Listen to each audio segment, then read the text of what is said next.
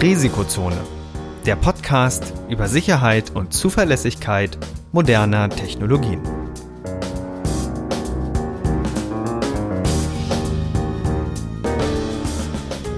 Heute mit Professor Dr. Andreas Noack und Viktor Gaske.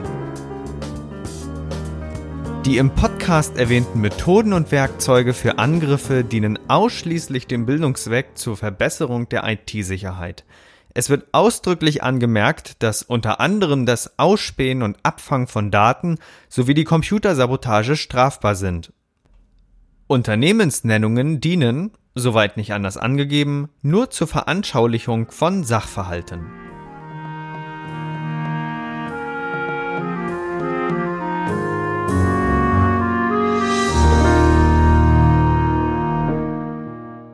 Herzlich willkommen zu einer neuen Episode vom Risikozone Podcast. Episode 3. Heute mit Andreas und mir. Hallo Andreas. Hi. Ja, wir sind total froh, dass das bei den ersten beiden Folgen so gut geklappt hat. Das war auch nicht ohne Grund eine Doppelfolge, quasi so ein bisschen das Thema mit E-Mail so als Grundlagenfolge beginnen und mit dem dann gesammelten Wissen quasi in die zweite Episode gehen, wo man dann das Thema dann genauer ergründen kann und in die Details gehen kann. Wie fandest du eigentlich das Format bisher so?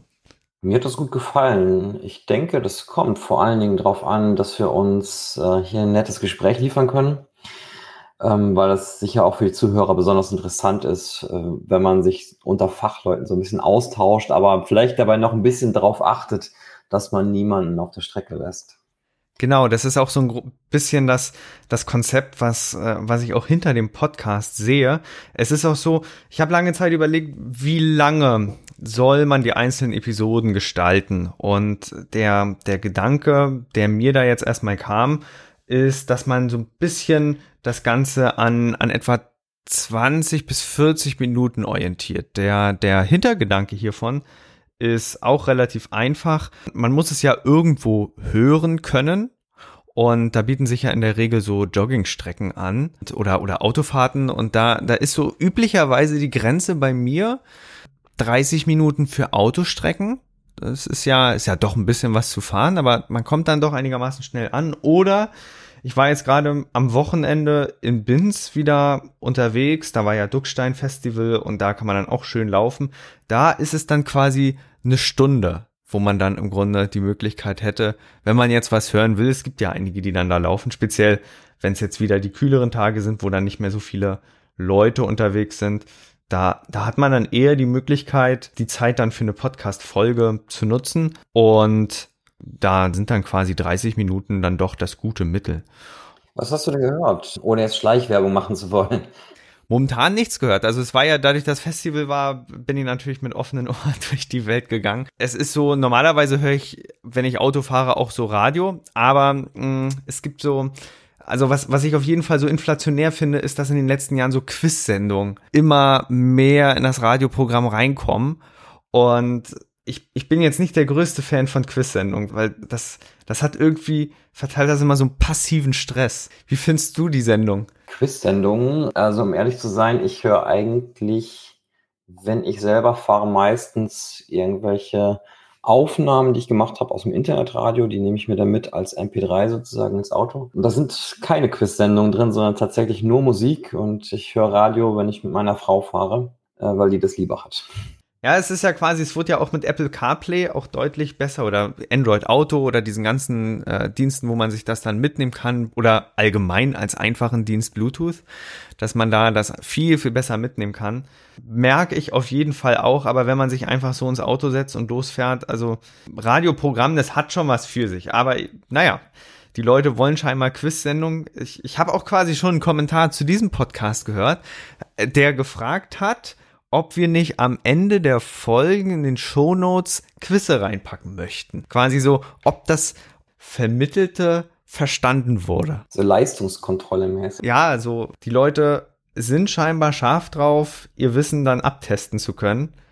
Und ich behalte es mir im Hinterkopf, weil es, äh, ja, mag nicht eine schlechte Sache sein. Ich habe ja in der, in der vorletzten Folge quasi gedroht, dass ich die jeweiligen RFCs von den Maildiensten abfrage. So ein Kram aber natürlich nicht, weil das äh, in der Realität auch gar nicht so wichtig ist.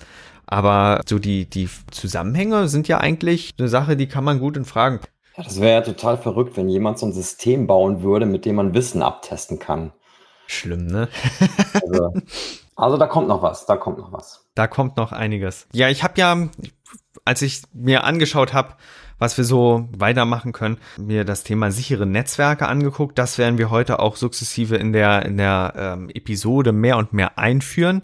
Was ich aber heute Morgen beim Öffnen erstmal gesehen habe von Hacker News, das ist ja so von Y Combinator, das, das Newsportal, das Reddit vom Silicon Valley, war eine Nachricht, die passt eigentlich noch in diesen E-Mail-Komplex rein. So als kleines, mehr oder weniger abschließendes Thema möchten wir nämlich heute uns nochmal angucken, wie wirtschaftlich ist es denn, einen eigenen E-Mail-Server äh, zu betreiben. Und der Anlass war so ein bisschen, dass der, dass der Carlos, äh, ich, ich hoffe, ich spreche richtig aus, er ist, er ist offenbar Spanier, Carlos Fenollosa nach 23 Jahren aufhört, seinen eigenen E-Mail-Server zu betreiben. Und das war eine Nachricht. Normalerweise, wenn etwas auf Hacker News trendet, dann, dann hat so, man kann so Upvotes verteilen und dann macht das so Punkte. Die üblichen Nachrichten gehen immer so mit 300, 400 Punkten durch und heute lief die Nachricht mit 1400 Punkten. Also da haben richtig viele geklickt. Das heißt, das ist so ein, so ein Thema, das beschäftigt und Nachricht 2 war im Grunde auch ein Blogpost, der auf den ursprünglichen Post reagierte. Im Grunde so als Gegennachricht.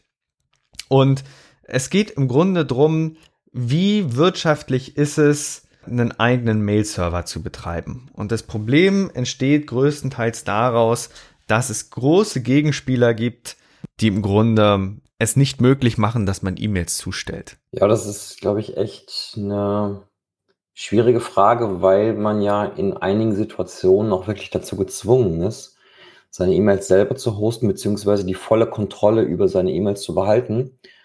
Und wenn ich das nicht mehr kann, dann muss ich diese Informationen, die ja da übermittelt werden, aus der Hand geben. Und ich glaube, dass ich das in manchen Kontexten einfach gar nicht machen darf oder kann. Ja, es ist aber mehr oder weniger schon so ein, so ein Trend zu beobachten, dass die ganzen großen Firmen aufhören, ihre eigenen Mail-Server zu betreiben, dass sie im Grunde, ich weiß jetzt gar nicht, da, da gab es ein großes Nachrichtenmagazin, ich weiß jetzt nicht, ob es die New York Times war. Wenn es sie war und ich die Nachricht finde, packe ich sie in die Show Notes die hat im Grunde aufgehört, ihre Mails selber zu hosten und ist quasi zu, zu Google Apps oder Google Workspace, also auf jeden Fall zu Gmail rübergegangen.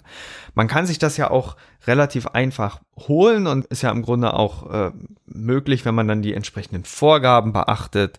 Jetzt als europäisches Unternehmen müsste man dann sich an die DSGVO richten und da einen Auftragsdatenverarbeitungsvertrag dann da ausarbeiten. Aber wenn diese Voraussetzungen alle erfüllt sind, dann kann man das ja machen. Aber es ist natürlich auch speziell bei, bei so Nachrichtenmagazinen oder eben bei Zeitungen schon ein Paukenschlag, wenn sie dann sagen, wir, wir wollen es nicht mehr. Also wenn ich auch mit vielen Leuten rede, dann sagen sie, hör auf, Mail selber zu machen, lass es bei den Profis machen. Also die können es ja eh besser. Ja, das ist, glaube ich, ähm, aber tatsächlich so eine Sache, die trifft ja auch auf viele andere Aspekte in der IT zu. Der Bereich der, der Dinge, den, den man früher vielleicht noch überblicken konnte, den kann man heute gar nicht mehr so richtig fassen. Es gibt so viele neue Sachen, so viele komplizierte Sachen, dass es tatsächlich jetzt, glaube ich, ein Trend ist, dass Dinge einfach ausgelagert werden. Ja, und dadurch entwickeln sich natürlich auch solche Sachen wie, er hat es jetzt in seinem Blogpost ein bisschen reißerisch genannt, E-Mail-Oligopole. Das heißt, die großen Unternehmen sind natürlich in der Lage, ihre eigenen CMs zu machen SIEM ist ja so ein System, mit dem man seine komplette Sicherheitsarchitektur überwachen kann. Das braucht ja auch eine gewisse Manpower, die eben auch diese eingehenden Angriffe monitort. Spam ist ja noch die, die einfachste Sache davon, aber eben auch Angriffe auf die Systeme selber. Und wer jetzt quasi diese, diese Ressourcen nicht bereitstellen kann, der geht mehr oder weniger unter. Und es ist natürlich schade, wenn dann, wenn dann große Provider sagen, wir nehmen jetzt nur noch die Mails untereinander an. Das heißt, wenn, wenn jetzt irgendwer seinen eigenen Mail-Server betreibt, hat er eigentlich gar nicht die Chance, dass die Mail angenommen wird. Das hatte ich bei einem der großen Provider selber gehabt, weil ich einen eigenen Mail-Server betreibe. Der hat im Grunde gesagt, Normalerweise muss sich jeder bei uns erstmal melden, bevor die E-Mails zugestellt werden können. Standardmäßig sind alle Adressen gesperrt. Und das hat auch nicht mehr viel mit Spam-Abwehr zu tun, sondern da wird mehr oder weniger gefördert, dass die Großen unter sich ihren Transport dann da abwickeln und sich einander vertrauen, aber alle anderen eben ausgesperrt werden. Ja, ich meine, das ist dann vielleicht so die allerletzte Möglichkeit, um einfach dem Spam so ein bisschen Herr zu werden. Ja, aber eben auch, ja, wenn man so eine Entscheidung dann ins Auge fasst, muss man dann eben auch im Hinterkopf haben, dass E-Mail tatsächlich so ein bisschen das Tor zur Welt heutzutage ist, weil wir müssen am Ende des Tages wissen, jede Passwort-Recovery, jede Passwort-Wiederherstellung läuft oftmals auf die E-Mail zurück. Und wenn man das eben hergibt und sagt, okay, das packen wir jetzt woanders hin, dann gibt man natürlich einen Teil seiner Kontrolle her. Das ist natürlich diese Kontrolle, ne, das ist so eine Gratwanderung und, und es hängt auch wahrscheinlich auch vom eigenen äh, Threat, von dem von Gefahrenlage. Genau, von der Gefahrenlage von äh, hängt so ein bisschen ab was man da jetzt machen will, weil auf der einen Seite, ja, klar, man gibt seine Daten und, und sein, sein System zwar her, aber wenn es ja eh von einem anderen gehackt werden würde, dann hat es ja auch nicht geholfen, wenn du, wenn du es quasi nicht hattest. Aber es ist natürlich eine Zentralisierung und das ist so das Gegenteil von dem, was das Internet ursprünglich mal ermöglichen wollte, weil auch wenn jetzt die Daten bei dem zentralen Anbieter sicher sind, der kann ja immer noch zentral ausfallen und dann ist alles weg oder eben lange Zeit nicht verfügbar. Ja, das mag sein, aber ich denke mal, wenn man gerade sich einen Provider ausgesucht hat, der schon, ich sag mal, einen bekannteren Namen hat, dann schätze ich die Chance doch als relativ gering ein, dass es da zu einer langwierigen Störung kommt. Genau, und vor allen Dingen, es betrifft ja dann so viele, dass, dass man dann am Ende so einen Provider hat, wo es der dann too big to fail ist. Das heißt, wenn der ausfällt, ja, dann, dann ist ja klar, dann können wir alle nichts dafür. Ist die Technik schuld. Ja, genau. vielleicht kommt das irgendwann. Das ist möglich. Ja.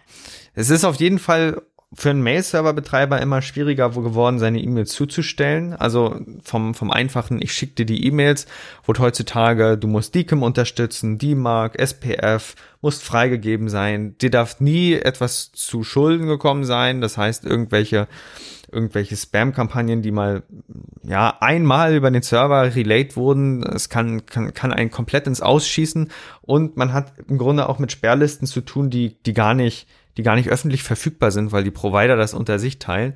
Sie können natürlich damit ermöglichen, dass ein hochwertiges E-Mail-Erlebnis, wie man so neumodisch sagt, ermöglicht wird. Also, dass, dass ich möglichst wenig Spam im Postfach bin und eben dadurch wenig Arbeit habe. Aber wer es schon mal kannte, dass die E-Mail abgewiesen wurde oder irgendwie nicht ankam, der wird, der wird auch die Kehrseite davon kennen. Ja, ich ähm, habe das tatsächlich selber auch schon leidvoll erfahren müssen, denn tatsächlich war eine Zeit lang auch die Hochschul-E-Mail betroffen von uns. Das heißt, wenn ich selber E-Mails verschickt habe im offiziellen Namen der Hochschule, dann sind die manchmal nicht angekommen. Und das war schon sehr ärgerlich, gerade wenn man dann zum Beispiel die IT-Sicherheitskonferenz bewerben wollte, war das schon ein sehr, sehr ärgerlicher Punkt, dass die E-Mails dann einfach verschwunden sind. Zum Teil dann auch ohne Rückmeldung. Der ärgerliche Teil davon ist ja, dass nicht der E-Mail-Server selber betroffen sein muss. Oft ist es ja so, dass die Provider dann daherkommen und sagen, wir sperren nicht nur die oder wir markieren nicht nur die, die IP-Adresse des bösen Mail-Servers als böse, ja, sondern wir nehmen den ganzen Adressraum raus. Und wenn jetzt zum Beispiel irgendein schwarzes Schaf im, im Netz ist mit dem Mail-Server und das dann gesperrt wird, dann kann es eben dazu führen, dass der große Mail-Server gleich mitgesperrt wird. Und das besonders Tückische ergibt sich daraus, dass heutzutage Mails auch teilweise geblackholed werden. Also das, was du erklärt hast. Normalerweise bounce das ja zurück. Das heißt, wenn eine E-Mail nicht zugestellt werden kann, dann kommt der Mailer-Demon und sagt, okay, konnte nicht zugestellt werden, weil Grund wird nicht angegeben, weil Spam-Verdacht oder E-Mail-Adresse falsch geschrieben etc. Und die großen E-Mail-Provider haben sich mehr und mehr entschlossen, einfach zu sagen, alles, was wir nicht kennen, blackholen wir. Das gucken wir uns gar nicht an, weil es muss so viel E-Mail heutzutage verarbeitet werden. Das kann man gar nicht mehr mit mit vertretbarer Rechenkraft live machen. Das, da sind ja teilweise auch neuronale Netze involviert und die müssen ja jede einzelne E-Mail durchprüfen, um dann quasi den Klassifikator zu machen. Früher waren es ja noch einfache Bayesche Netze, aber heutzutage ist das mehr advanced und die Ressourcen müssen bezahlt werden. Und wenn man dann, sagen wir mal, einen kostengünstigen E-Mail-Dienst hat oder teilweise einen kostenlosen, wie die großen Provider das eben für die Endkunden, für die Privatkunden anbieten, dann müssen da irgendwo Abstriche gemacht werden. Und das natürlich auch zum Leid privater E-Mail-Server. Ja, das ist tatsächlich so ein kleines Problem. Also ich habe auch eine ganz kurze Zeit lang mal einen E-Mail-Server betrieben und das habe ich mir sehr schnell wieder abgewöhnt, weil ähm, wenn man das alles selbst aufsetzen muss, wenn man das alles managen muss, damals war es noch so, dass man ohne Authentifizierung über einen SMTP-Server eine E-Mail versenden konnte. Und bevor man das alles sicher eingerichtet hat, äh, sind schon die ersten Spam-Mails verschickt worden. Also das ist zumindest früher war es gar nicht so ganz trivial, das alles einzurichten. Man musste sich schon tief damit befassen.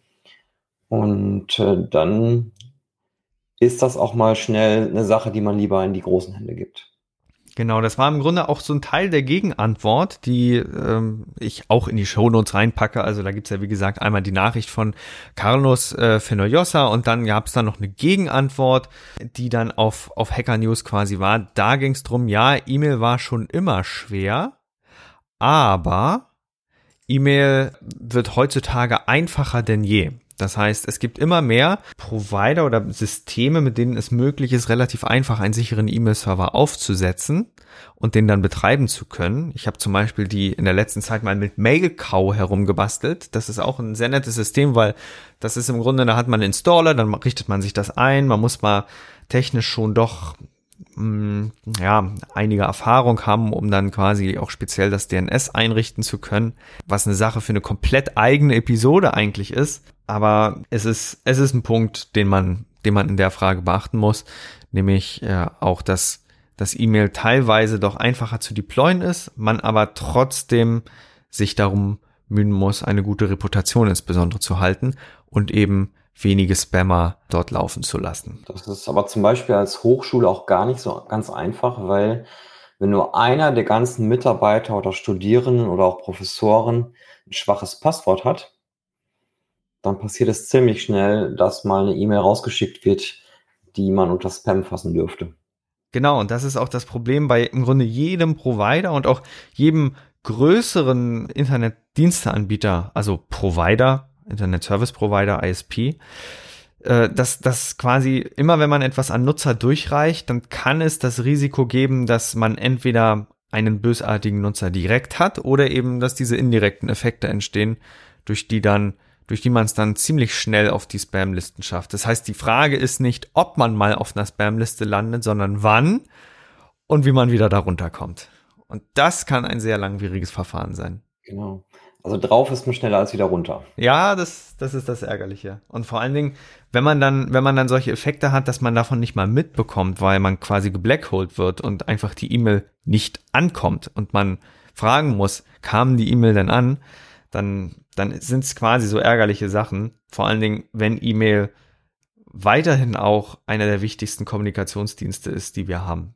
Ja, ich glaube, der ärgerlichste Punkt ist eigentlich daran, dass das gar kein zentralisiertes System ist. Weil es kann ja sein, dass ich irgendwo geblackholt wurde und jetzt kommen, kommen meine E-Mails zum Beispiel nur noch bei einem Drittel meiner Adressaten an und eben nicht mehr entweder nicht bei wenigen, sondern tatsächlich ist es, ist es so eine Teilmenge, die meine E-Mails abfängt. Und das ist, glaube ich, ein großes Problem. Also ich, ich krieg wahrscheinlich nicht so einfach eine ganz klare Antwort darauf, ob ich jetzt geblackholt wurde oder eben nicht. Weil es immer noch irgendwelche Provider geben kann, die mich dann einzeln geblackholt haben. Und dann müsste ich die auch noch kontaktieren, extra kontaktieren, hinter jedem hinterherlaufen.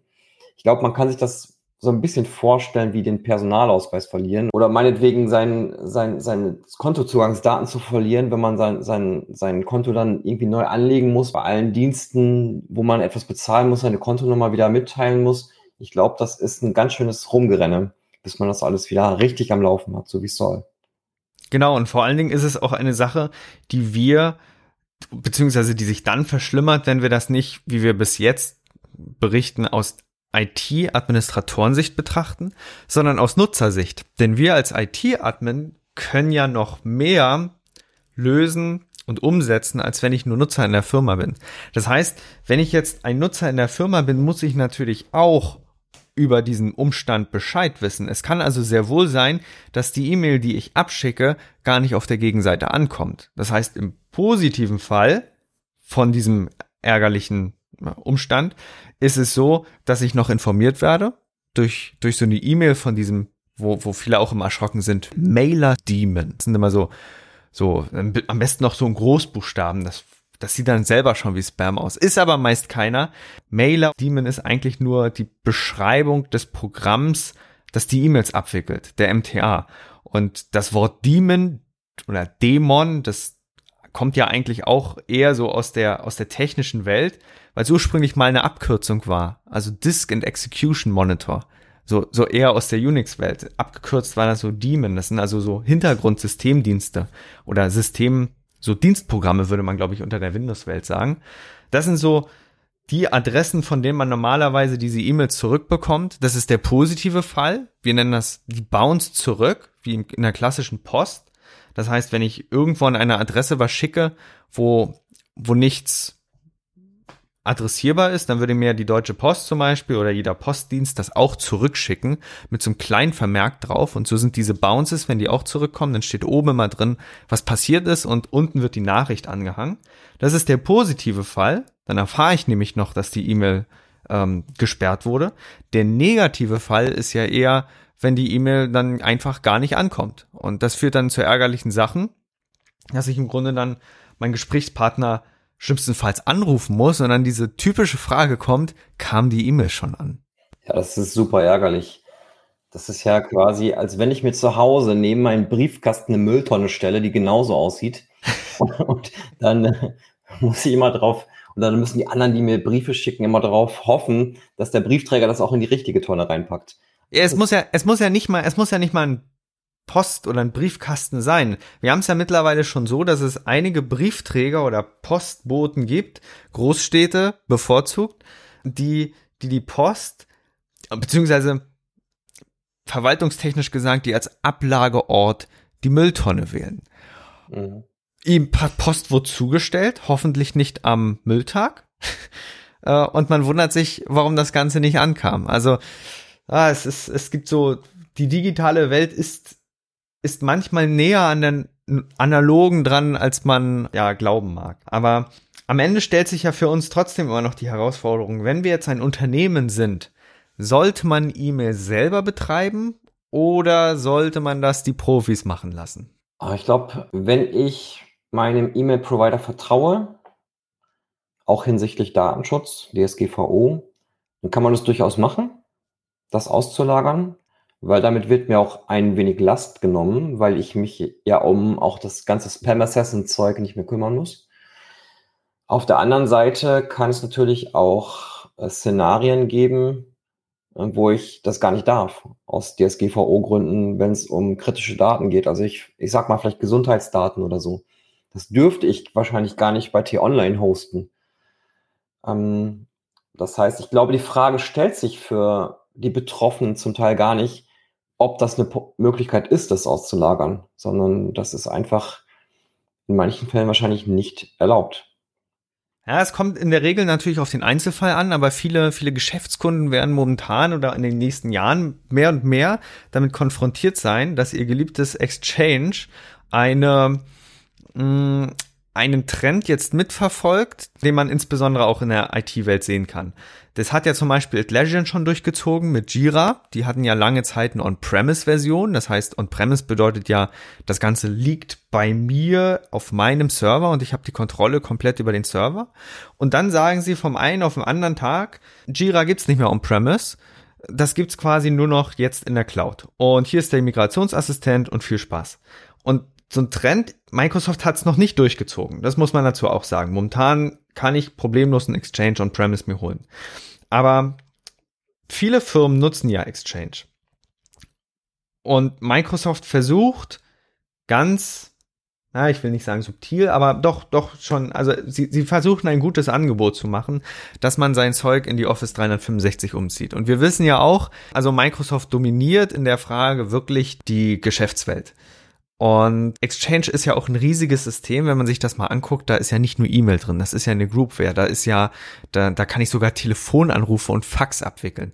Und da, die, dieser Punkt wird, glaube ich, den meisten am ehesten begegnen. Was machen wir jetzt? Packen wir alles in die Cloud? Versuchen wir auf was Alternatives auszuweichen, was ehrlich gesagt relativ schwierig ist? Oder wie geht man damit um? Und das, das ist, aus, aus meiner Sicht ist es eine Gratwanderung. Wenn ich jetzt nämlich zum Beispiel auch sagen würde, okay, ich pack das zu Office 365, dann profitiere ich von einem entscheidenden Punkt. Updates werden zentral ohne mein Zutun eingespielt. Und das ist, das ist, glaube ich, schon eine Sache, die ist ein, die ist ein sehr sportlicher Vorteil. Auf jeden Fall, weil, wie wir ja schon sagten, dann muss ich mich um diese Sachen eben nicht mehr selber kümmern. Dementsprechend habe ich ja auch einen Sicherheitsvorteil dadurch. Aber auf der anderen Seite ist natürlich, wenn wir jetzt als Beispiel bei Microsoft bleiben, das ist auch ein amerikanisches Unternehmen. Und die sind ja im Zweifelsfall dazu verpflichtet, Informationen herauszugeben wenn sie, wenn sie die Informationen von, von jemandem hosten. Und dazu ist es noch Microsoft. Also da kann man ja Fan sein oder dagegen sein. Ich bin ein bisschen skeptisch. Ja, ich weiß, da bist du eher in der Frage der Skeptiker. Ja, die Herausgabe bei einem Dritten, das, das hat man oft in wirklich vielen Fällen. Die Herausforderung bei Microsoft wäre jetzt aus meiner Sicht, wenn man das einbinden will, dass man das quasi mit der DSGVO kompatibel bekommt. Das ist ja am Ende des Tages ein Unternehmen, was seine Zentrale im Nicht-EU-Gebiet hat und deswegen muss man teilweise über diese Drittstaatenregelung gehen. Das ist alles noch in der Schwebe. Das ist, glaube ich, das einzige Problem, was man sich praktisch da reinholt. Ähm, Jetzt muss natürlich jedes Unternehmen für sich selber entscheiden. Sehe ich es persönlich als Risiko an, wenn andere Staaten die Möglichkeit die Möglichkeit haben, quasi äh, in, in solche Systeme reinzugucken. Und ich glaube, das ist so der Punkt, wo man das für sich evaluieren muss. Die, die Herausforderung, die sehe ich eher in der Compliance, dass man das entsprechend vermittelt bekommt. Aber es gibt eben auch große Dinge, die dann dadurch einfacher werden, insbesondere die Sicherheit. Ein zweites Problem gibt's, glaube ich, noch, das ist für viele wahrscheinlich doch eher aus äh, finanzieller Sicht nicht, nicht zu vernachlässigen. Wenn man natürlich seine Daten rausgibt, dann steigt man ja normalerweise von einem Kaufmodell, ich kaufe mir alle vier Jahre die aktuellste Version von, vom, vom Groupware Client XY, steigt man auf ein Abo-Modell um. Und das ist auch so eine, ja, ich würde mal sagen, Herausforderung, der man sich stellen muss, beziehungsweise um die man erstmal wissen muss. Ja, man begibt sich in eine gewisse Abhängigkeit, weil the theoretisch könnte der Provider ja auch irgendwann sagen, so dass es jetzt kostenlos benutzt, das ist jetzt vorbei, entweder zahlst du oder der Service ist für dich nicht mehr verfügbar. Und dann gibt's natürlich das große Problem, dass es vielleicht dann plötzlich zu viel Aufwand ist, auf eine andere kostenlose Alternative auszuweichen. Ähm, das gibt's ja auch gerade im App-Umfeld. Das hatte ich letztens erst mit meiner E-Mail-App auf dem Handy. Ich habe früher sehr, sehr lange K9 Mail benutzt und war da auch sehr zufrieden mit. Und bei einem Update haben die alles über den Haufen geworfen.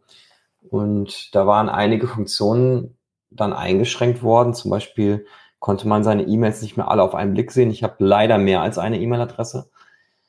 Und äh, das war einfach nicht mehr wartbar, beziehungsweise funktionierte dann auch nicht mehr zuverlässig, so dass ich gezwungen war, auf ein anderes Produkt umzusteigen. Glücklicherweise gab es da ein Produkt, so dass ich umsteigen konnte. Aber wenn man sowas mal mitgemacht hat, so ein Umstieg, der erzwungenermaßen erfolgt und dann möglichst innerhalb auch noch von absolut kürzester Zeit, der weiß, dass es ganz schön für Stress sorgen kann. Genau. Und man sollte es vor allen Dingen schon beim Umzug betrachten. Das heißt, wenn ich in irgendein Cloud-System umziehe, sollte ich, wenn ich verschiedene oder zwischen verschiedenen die Wahl habe, erstmal gucken, wie bekomme ich meine Daten überhaupt da wieder raus. Das ist in den meisten Fällen möglich. Das ist die gute Nachricht. Man muss aber für sich für den Ernstfall vorbereiten. Man muss auch in dem Fall Backups ziehen. Man kann sich nicht auf den Anbieter verlassen. Da gab es nämlich auch zahlreiche Fälle von, von Cloud-Anbietern, die mal gesagt haben, ups, wir haben Daten verloren. Und erst wenn man das dann sauber für sich geregelt hat, kann man dann ja mehr oder weniger ruhigen Gewissens in die Cloud dann umziehen und eben von den Vorteilen dort profitieren. Aber äh, man muss, muss, man muss eben wichtige Punkte drin haben. Man muss entsprechend die Compliance beachten. Darf ich überhaupt die Daten dahin transferieren? Wer, welche juristischen Möglichkeiten gibt es, äh, das erstmal umzusetzen? Welche Risiken gehe ich ein? Wer kann darauf auf einmal Zugriff bekommen? Dann der zweite Punkt, kann ich preislich das Risiko eingehen, dass Preiserhöhungen vom Anbieter, speziell nach der Migrationsphase, äh, mir nichts mehr so antun? Und drittens, eben abgeleitet von diesem zweiten Fall, wie bekomme ich die Daten wieder raus? Wie kann ich einen Cloud-Umzug quasi im Notfall rückgängig machen? Wie bleibe ich auch dann handlungsfähig, wenn mein Dienst ausfällt? Es kann ja auch mal langfristig sein, dass, dass irgendeine Verbindung abgekappt wird. Das hatten wir gerade erst auf der Insel Hiddensee. Die waren mal eine Woche vom Internet abgekappt. Kann passieren, ist eine Insel, da hackt man mal ein Seekabel durch. Aber da war, war dann wirklich, glaube ich, eine ganze Woche Ruhe. Und wenn man dann auch in der Zeit handlungsfähig bleiben möchte, ich glaube, es war sogar Mobilfunk weg. Also da, die waren mal wirklich von allem befreit. Die sind ja nicht nur, die sind ja autofrei, aber jetzt waren sie nicht nur Auto, sondern auch internetfrei. Ja, andere würden jetzt sagen erholsam. Ja, nur blöd, wenn man da sein Unternehmen hat oder irgendeinen Online-Shop betreibt, ne? Jetzt, klar, man, man kann ans Festland fahren, klar. Aber wenn man jetzt das Ganze ein bisschen mehr on scale betrachtet, also äh, auf, in einem größeren Rahmen, wenn man handlungsfähig bleiben möchte, trotz Internetausfall, trotz Diensteausfall, trotz vielleicht Sperrung, ähm, dann muss man sich langfristig auch um die Backups kümmern, die dann, die dann bei diesen Anbietern entstehen. Ja, also das Schlimme finde ich ja, dass es eigentlich einen Interessenskonflikt gibt, weil der Provider oder der Anbieter, von dem ich wegwechsle, der hat ja normalerweise ein Interesse dran, dass ich da bleibe. Und das heißt, er kann das maximal unangenehm gestalten, er muss es natürlich erlauben, dass ich meine Daten herausmigriere, aber er kann es trotzdem so unangenehm gestalten, dass ich mir wiederum überlege, ob ich das nicht in Kauf nehme und trotzdem bei ihm bleibe. Und ich kann mir vorstellen, dass das bei dem einen oder anderen Anbieter sogar System hat. Hm. Das ist auch ein Punkt, den hat, den hat Carlos Fenollosa vom Artikel, den wir am Anfang der Episode schon angesprochen haben. Das hat er auch nochmal spezieller erwähnt und greift einen Punkt auf, den wir in den letzten Episoden erwähnt haben. Wir haben ja gesagt, E-Mail ist ein offenes System. Das heißt, ich habe meine Schnittstellen, IMAP, SMTP und so kann ich mit diesem ganzen E-Mail-System interagieren. Jetzt sagt er oder stellt er die These auf, dass die großen E-Mail-Provider aber alles unternehmen, um diese offenen Standards zu untergraben. Also wirklich, um das System proprietär zu machen. Und mit proprietär meinen wir immer, dass ein Anbieter im Grunde die Kontrolle über einen Standard, über ein bestimmtes Verfahren oder eben über seine Software hat. Quasi, ja, das kenntlich machen von Eigentumsrechten. Und diesen Trend beobachtet er. Auch wenn wir jetzt zum Beispiel die Authentifizierungsverfahren angucken, das ist immer so ein, so ein, so ein kritischer Punkt. Ich kriege jedes Konto relativ einfach eingerichtet mit Standard IMAP Zugangsdaten, außer Google. Google hat nämlich ein neues Verfahren, das mag zwar sicherer sein. Ich, ich verstehe auch den, den Hintergedanken und OAuth 2 ist, ist auch eine nette Sache und ich kann Token zurückziehen, aber es ist, es ist auf der einen Seite für die implementierenden kleinsten Herausforderungen und andererseits eine Abweichung von einem gewissen Standard. Und diesen Trend können wir an vielen Stellen beobachten. Ne? Ich meine, manchmal hat es ja auch was Gutes. Ähm, also ich bin ja eigentlich immer Befürworter von sichereren Lösungen.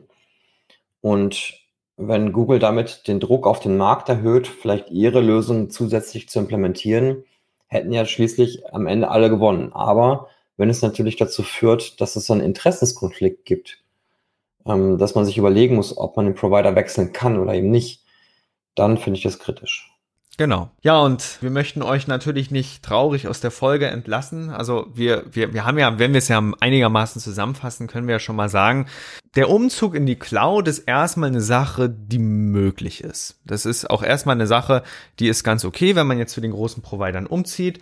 Da meinen wir im Übrigen auch immer, dass man als Unternehmenskunde entsprechend umzieht. Das heißt, man geht, wenn ich jetzt Beispiel Google nehme, äh, werde ich ein werde ich einen Teufel tun und zu Gmail gehen. Nein, ich werde zu Google Workspace gehen. Dann kann ich nämlich meine eigene Domain mitbringen. Das ist vielleicht noch ein ganz wichtiger Punkt, wenn man E-Mail hat.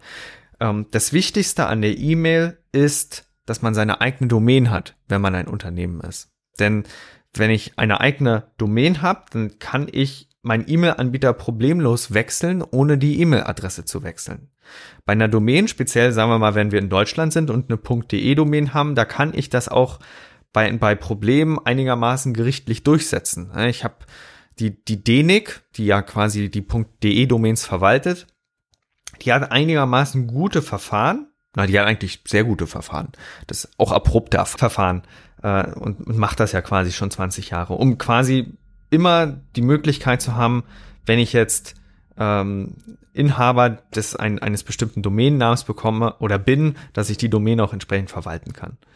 Und äh, wenn dem dann eben so der Fall ist, dann kann ich das gut verwalten und dann kann ich auch sagen, okay, als Diensteanbieter wähle ich jetzt zum Beispiel Google oder Microsoft mit Office 365 oder eben jeden anderen Anbieter, der das anbietet. Es gibt ja auch Anbieter für, für datenschutzbewusste Nutzer. Da gibt's ja wirklich welche, die sich da spezialisieren. Nicht nur die großen, aber eben auch einige, die da gehärtete Umgebungen bereitstellen. Ja, und das ist erstmal der Punkt. Man kann E-Mail erstmal in die Cloud mitnehmen. Man muss sich dann aber eben um Backups kümmern und eben auch im Hintergrund haben, dass, dass die Preise natürlich wechseln können und man muss auch den Compliance-Teil regeln äh, und eben sein, sein, ähm, ja, sein, sein Gefährdungs, sein Gefährdungsrisiko oder seinem Gefährdungsrisiko sich entsprechend bewusst sein.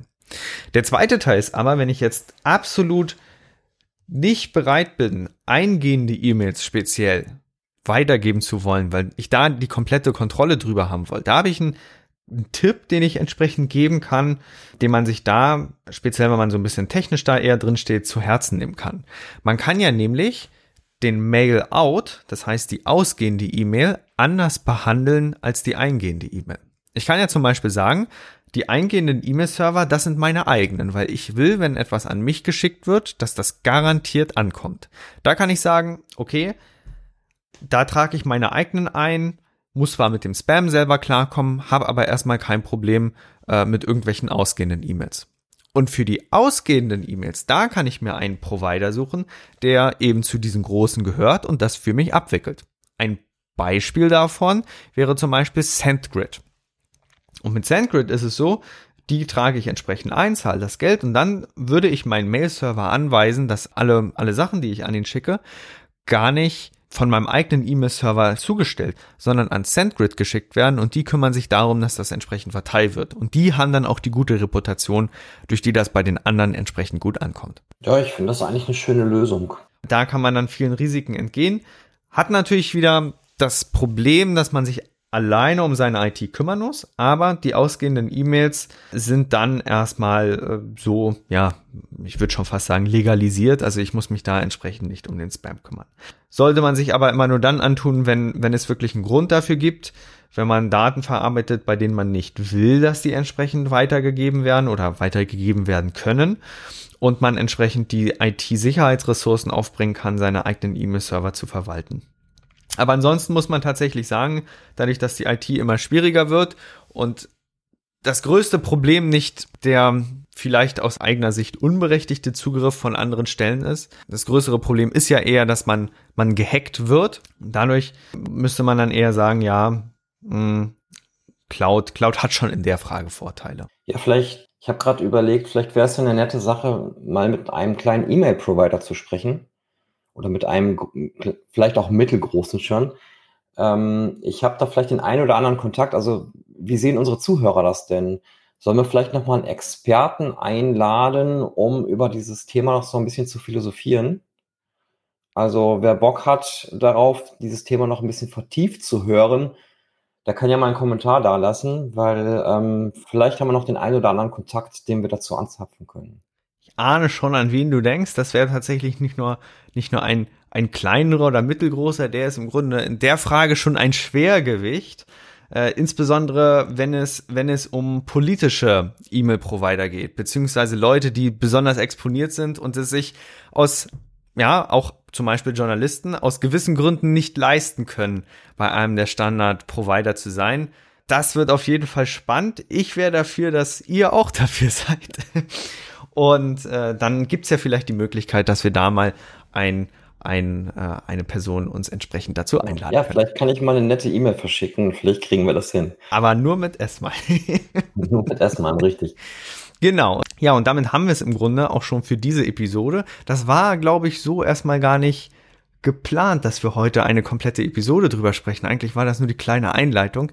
Es ist aber ein guter Auftakt zum Thema sichere Netze und souverän sein eigenes Netz aufzubauen, weil das ist im Grunde der Fokus, den wir wirklich auf die nächsten Episoden auch legen möchten. Wie kann ich souverän mein Netz verwalten, meine Kommunikation verwalten und auch die Endgeräte entsprechend verwalten. Und der Auftakt war jetzt eben Kommunikation. Wie wirtschaftlich ist es denn überhaupt, seinen eigenen E-Mail-Server aufzusetzen, zu betreiben. Und in der nächsten Episode werden wir uns dann eher beschäftigen, wie kommen wir dann an, an den Kern unserer Datennetze ran. Das heißt, da wird es dann speziell drum gehen, okay, äh, wenn ich jetzt meine eigenen Netzwerke habe, äh, wie kann ich den Zugriff darauf entsprechend regeln? Thema VPN. Genau. Wir freuen uns, auch wenn ihr nächstes Mal wieder dabei seid. Und bis dahin wünschen wir euch natürlich eine schöne Zeit. Ist gut. Tschüss.